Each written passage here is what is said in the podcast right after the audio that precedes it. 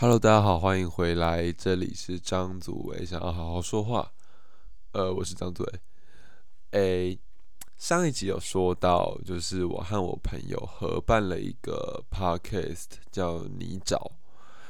然后，我我昨天呢去那个 Apple Podcast 的页面，就是 podcast 这个东西的后台有有两个。重要的东西，一个叫做 hosting，然后一个叫做就是你所登录的平台，这样。那这两个的差别呢，就在于我不是，就是我的 podcast 并不是直接把我的档案上传到 Apple Parks 里 podcast 里面，而是我要先上传到一个叫 Sound On 的 hosting 平台，然后我会把这个 hosting 平台的呃属于我的这个 podcast 的编码。放到就拿去注册呃 Apple Podcast 的账号，然后这样子在 Apple Podcast 的听众在听呃我的 Podcast 的时候，他其实不是从 Apple 自己的资料库里面拿，而是从我存在就是我的 Hosting 就是商商岸的资料库里面去调这样，所以我昨天就在。用这件事情，然后我我就突然发现，哎，Apple Pod Apple Podcast 好烦哦，Apple Podcast 怎么突然要收费了这件事？然后因为我是比较前期进来的 Podcast，就是大概在 Podcast 刚刚红的那个时候，我就我就进场了，大概是去年六月左右，所以。那个时候的 Apple Podcast 的界面还非常简陋，是真的简陋。然后就是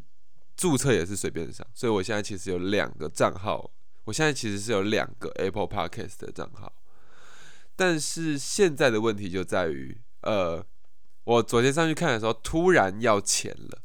我就看到一个全新的页面，我要我输入我的那个 Apple ID。那我当然就是我我有在使用 Apple 产品，所以。Apple Apple ID 对我来讲，对我来讲不是难事。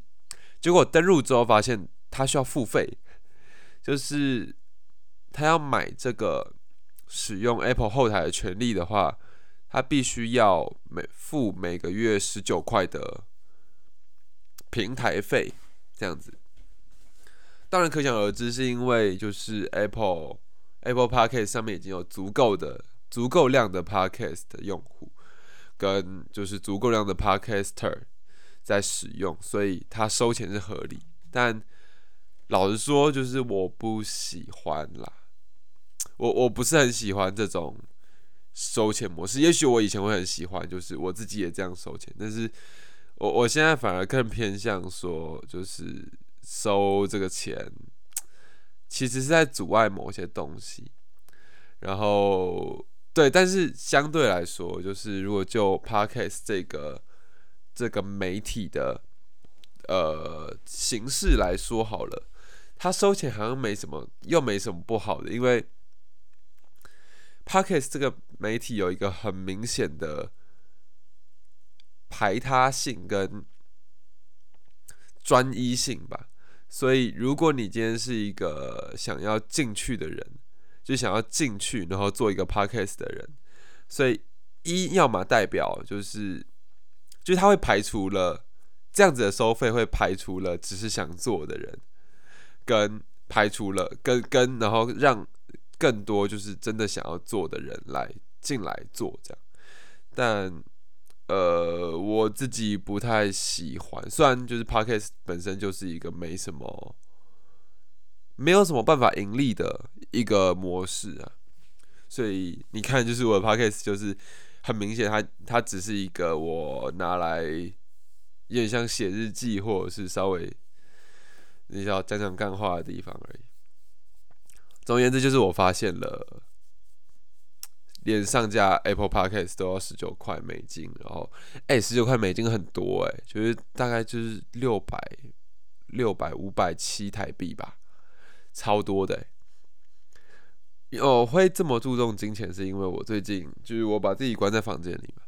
然后我基本上我现在也都是用自己的钱在买晚餐，然后我要没钱了，就是就算就算只是一天吃一餐，那个那个费用还是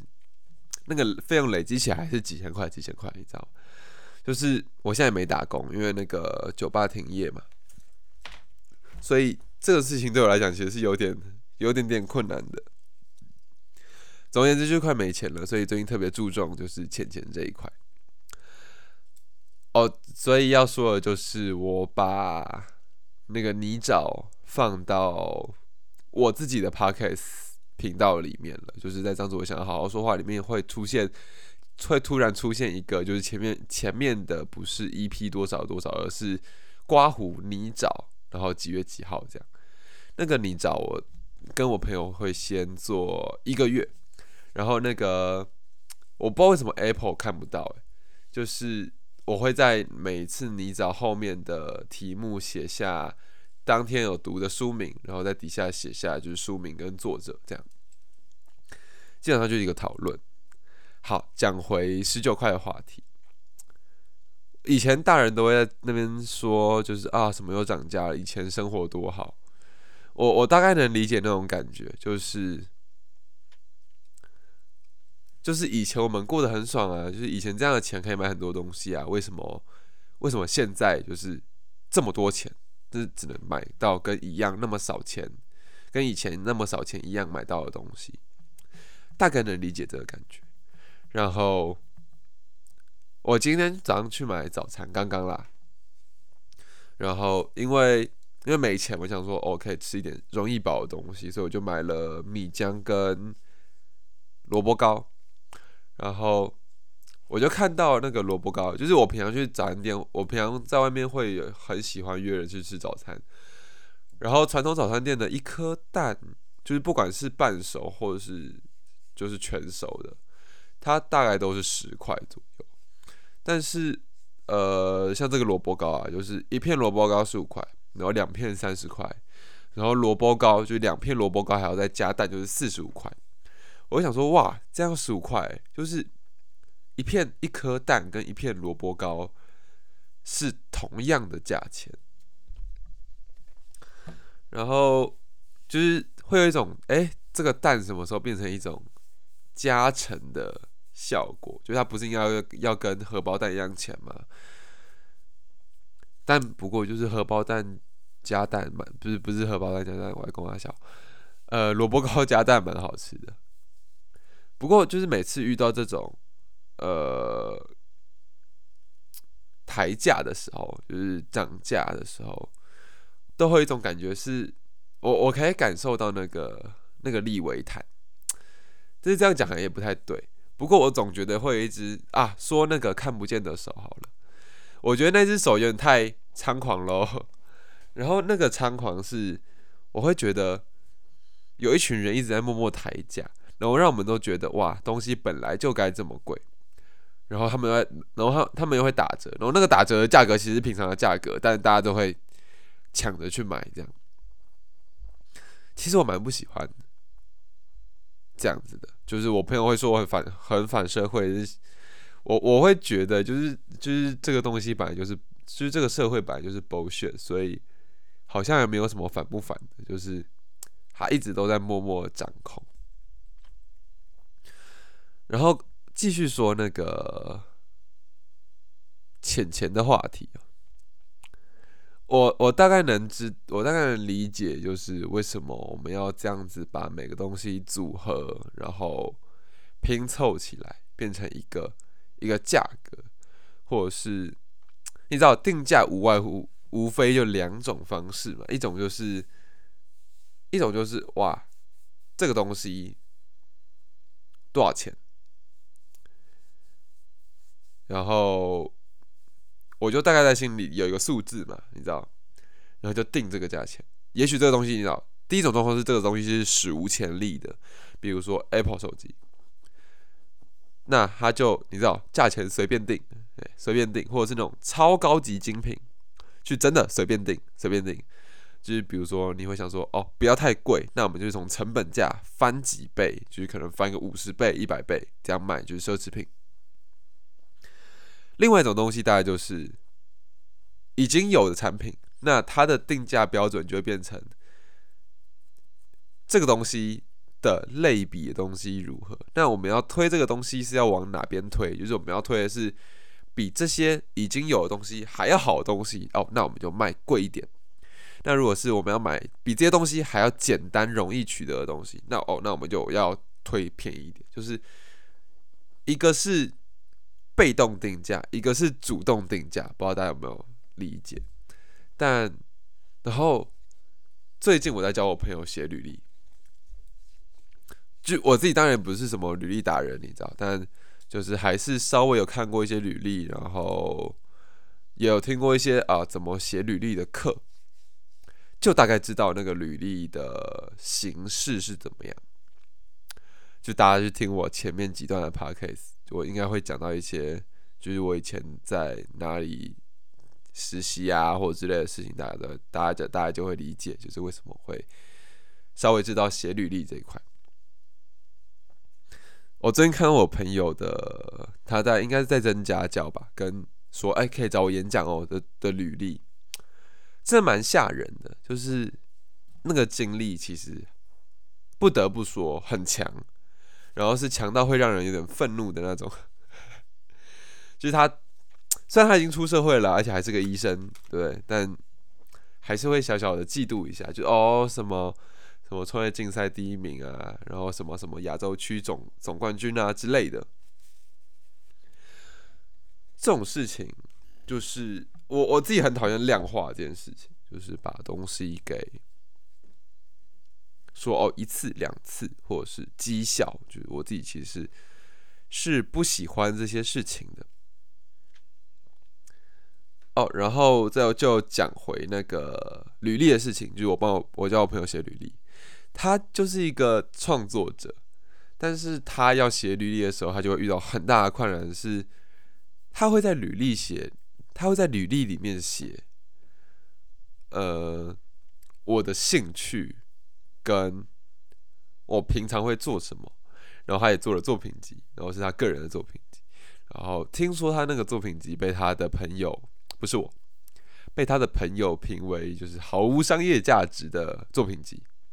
我看了看，嗯，的确毫无商业价值。你知道这件事情就这件事情本身就是很荒谬。呃，我们画了一个框框，或者是呃，你看那边有一个框框，对不对？然后它叫商业，我们逼着所，我们逼着所有人都跳进去。就是我今天在跟我朋友讨论的时候，我们就就聊到，然后他就说，啊，这个东西就我们现在这个时代就是一个大表态时代，知道我们。一出生就表态这个表态那个，而且我们表我们表态的东西之多，以至于我们都不知道我们表态了什么。你想想嘛，我们表态了自己的户口，对我们表态了这个国家的法律。好，我们表态，我们表态了我们属于这个国家，我们拿这个国家护照之后，我们就基本上表态了这个国家的一切，这个国家的政治状况，这个国家的政体，这个国家的经济状况。而且这种表态还不是自愿的，最可怕的是这种表态还不是自愿，它是被动的表态。也就是说，你一出生就被强迫表态，这也是一件很荒谬的事情。然后，而且这种表态是不断，就是它是不断的叠加的。呃，怎么说呢？你表态之后，你你会需要顺应你表态的内容，然后你的表态的内容。你不断顺应你表态的内容的时候，你也在同时不断的表态。那这会造成什么困难呢？这会造成不表态的困难。什么叫做不表态的困难？其实也不止不表态困难，等下会讲另外一个困难。不表态的困难叫做，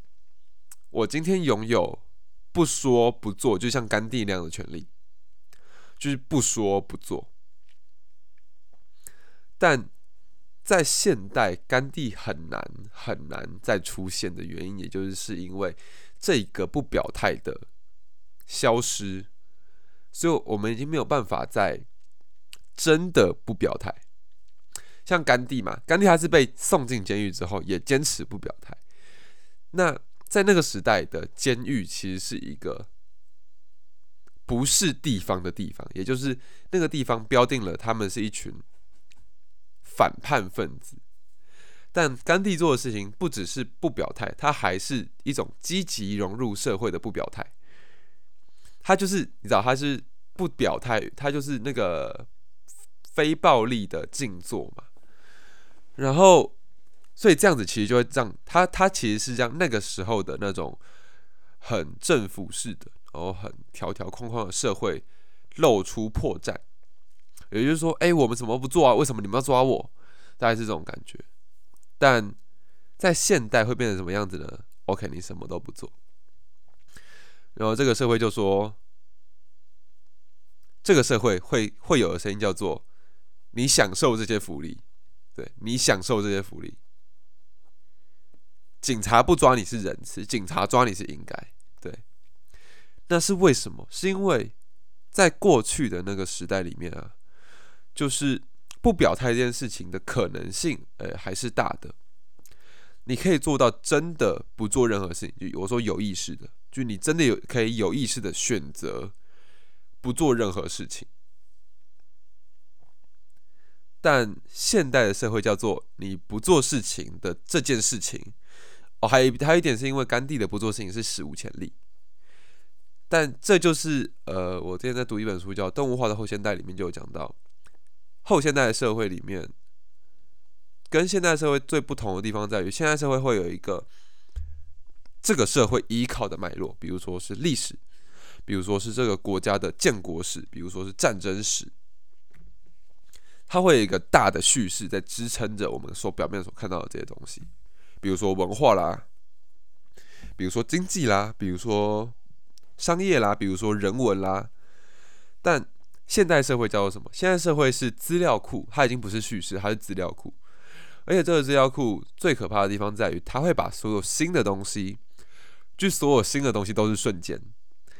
它瞬间完之后，它就会被拿进资料库。大家懂这个意思吗？所以甘地在的时代是现代的时代，他的事情其实是完全跳脱于大叙事的，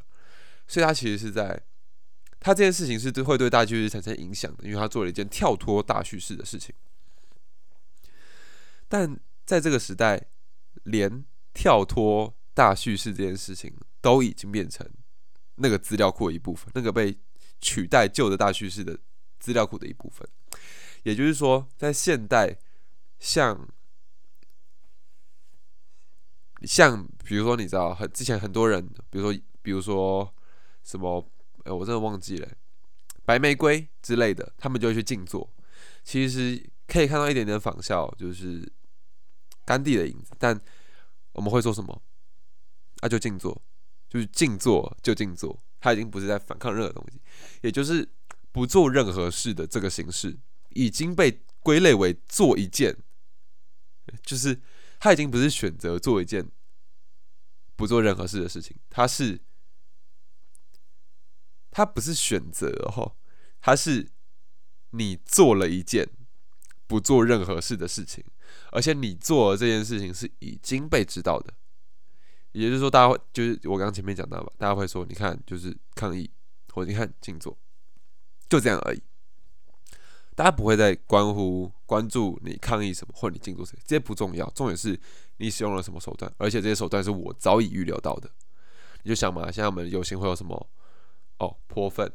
呃，呐喊，对，静坐，呃，开舞台。也许之后有一个人突然出现了，他他们，我刚本来想讲，好像有些东西不该讲，就是也许之后会出现一些更有趣的，比如说哦，比如说抗议的游行，好了，出现抗议的游行出现乐团表演，哇，好像之前已经有过了，就是。任何我现在还想不到的新的抗议手法，大家还是会觉得，嗯，就啊，你不过就是把那个东西拿来抗议而已。然后这个就是另外一个很可怕的点，就是在于已经没有东西是新的，因为意你意识到它是一个新的东西的时候，它在这个时代就已经是一个旧的东西。除非那个东西不断更新啦，不过这个在不过那个东西非常非常难，就是大家有有兴趣可以去看看那个，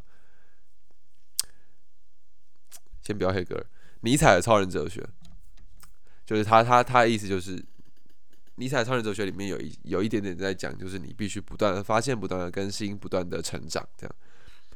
但是可想而知，就是它都是叫超人哲学的，它它是一个非常难的事情。那在这种状况底下，其实会导致导致就是变得单一啦，所有事情都会朝向那一个框框所前进的方向发展。怎么说？呃，我觉得这是数字化最最让我害怕的地方。呃。比如说，OK，我们今天所有人都在一个经济体系里面，你就会很明显的感受到，哇，这个世界它在朝向一个经济至上的经济至上的体制里面。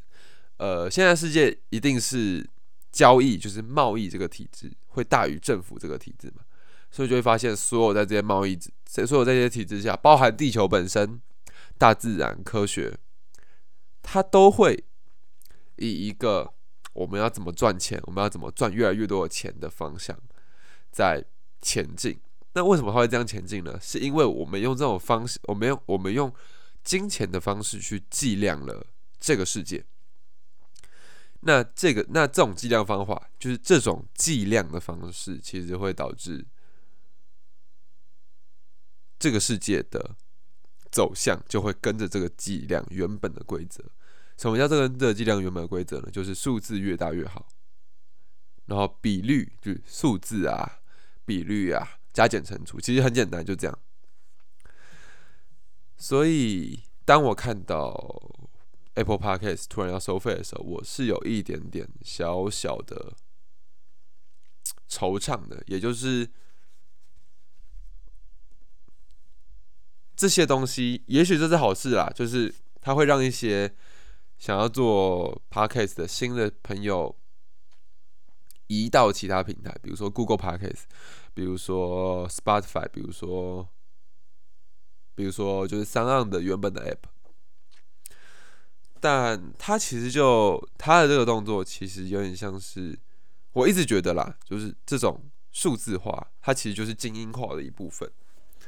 因为。因为它这种数字化的竞争，就会分出会分出一种，无论是进阶还是基本，它都是分出高下。什么叫进阶跟基本嘛？进阶基本的高价就有点像是今天 Apple Podcast 这样，就是有人觉得六百块没什么，而我就是连六百块都付不起。这个就是一个基本的高下，就是你进入了，你必须使用这个东西，你是有门槛的，你你必须要付费。那这样子其实就是我我就已经跨不过那个门槛，那我就它其实也是一种精英化。那另外一种精英化是什么呢？就是 OK，比如说今天我们要做什么事情，那你可能要先买什么东西，买什么东西，买什么东西，买什么东西。如果你没有买些东西，如果你没有买这些东西，那你那个东西可能就你知道粗制滥造，或者是根本就做不到。这就是精英化。这就是我说进阶的精英化，这种事情应该是让人讨厌的吧？我想了，就是也许我的听众会会在我这个 podcast 里面待下来，听众应该都应该都会对多少会对这种对这种环境有一点点的不是那么喜欢。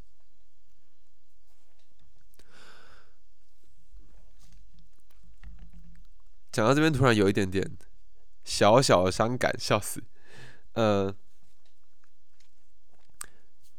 金钱这种东西啊，就是我我之前好像不知道哪里听说了，因为我对经济学不是很熟。但是货币交易这种东西，就是就是资本主义这种东西，其实是某个实验的失败品，就是某一个实验的失败品。但我我自己会觉得啦，就是资本主义其实是自己其实是老生常谈，你知道吗？它其实是一个很明显在阻碍人类发展的一个 bullshit。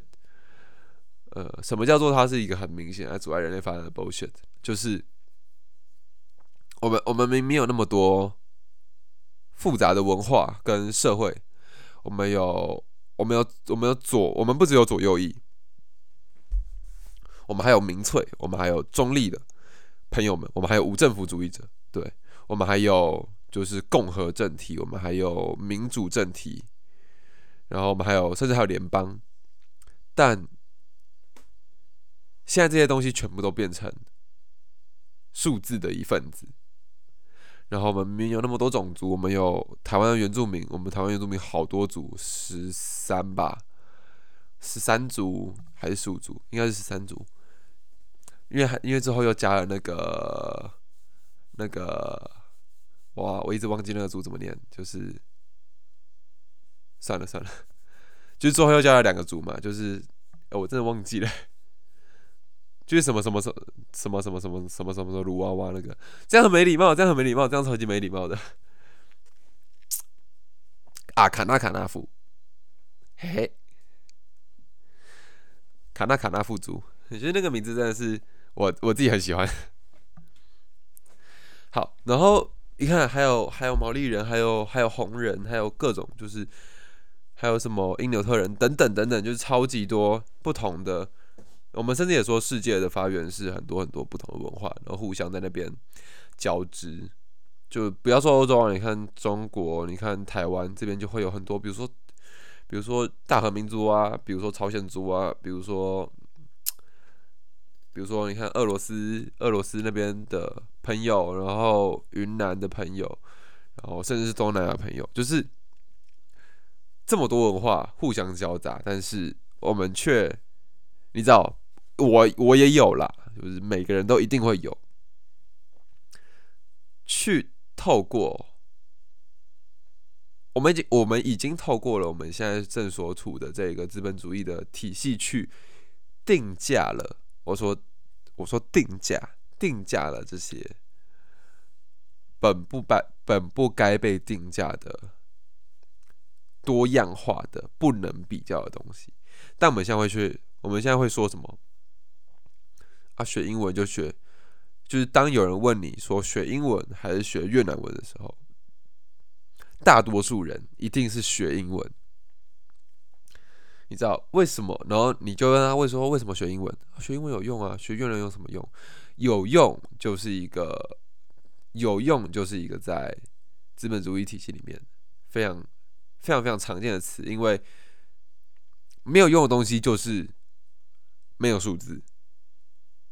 没有数字就是在这个体系之外，那他他就没有办法在这个体系之内获得任何好处。这是一个就是你知道很严重的问题。当然我自己也有，我在讲这件事情的时候，我其实也在谴责自己。所以你知道大家要小心。我我现在好像也做不了什么啦，就我唯一知道的事情叫做，我绝对不会进。